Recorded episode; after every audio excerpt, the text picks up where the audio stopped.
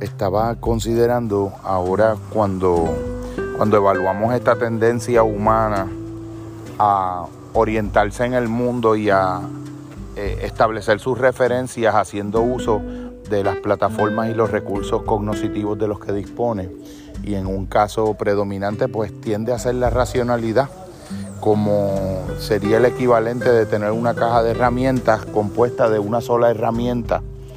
Y al tú sentir que esa es la herramienta que es referente de todo lo demás, haces uso y recurso de ella para todas las utilidades, pero sin haber explorado si existe una manera de ensanchar el horizonte epistemológico y tu funcionalidad adaptativa y tu capacidad de dar una respuesta creativa y de trascendencia y de afirmación de la vida en un sentido nietzscheano, por ejemplo,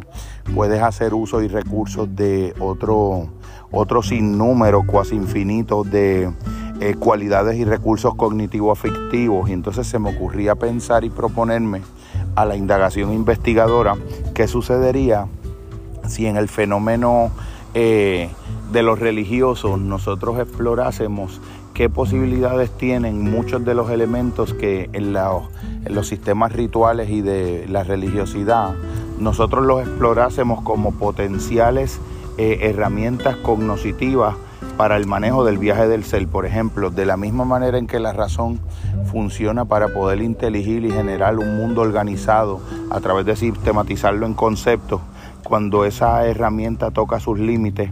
qué otras herramientas pueden venir al auxilio de ese viaje. Por ejemplo, digamos, qué potencial epistemológico generador de conocimiento existencial puede tener la, apertura hacia unas realidades de la confianza, el ejercicio de la confianza como una posible eh, herramienta de potencial epistemológico, el amor como lo hemos planteado como todo un centro de un sistema epistemológico, de conocer la realidad de la que tienes experiencia de un modo que nada, ninguna otra forma de acercamiento a lo otro que no es el sujeto daría ese tipo de conocimiento no reduccionista y afirmador de la singularidad irreductible del otro que está siendo conocido por excelencia y el reclamo de, hacia el otro de ese reconocimiento para uno mismo también, que sería la confianza, la genuflexión,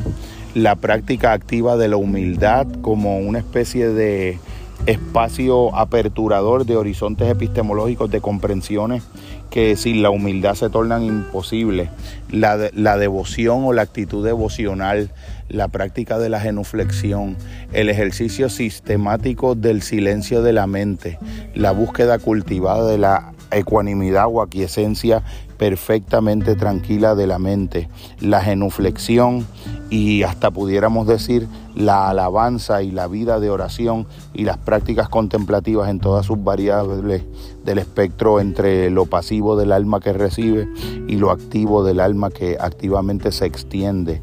en estado de apertura hacia las cosas, incluso hacia las que desconoce y hacia las cuales la razón pudiera eh, resultar inoperante